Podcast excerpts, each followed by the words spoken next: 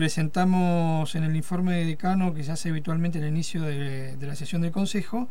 eh, la preocupación de que a la fecha, esto es a marzo, eh, principios de marzo,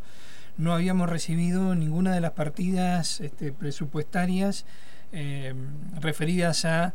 residencia, a becas de ayuda económica, a beca de comedor y a la cuota este, que corresponde por gastos generales. Estamos hablando de marzo, o sea, estamos hablando de falta la cuota de enero, de febrero y de marzo de gastos generales. Entonces, ¿cómo nosotros hemos venido trabajando y funcionando? Hemos venido trabajando y funcionando con remesas que tenemos de, de partidas anteriores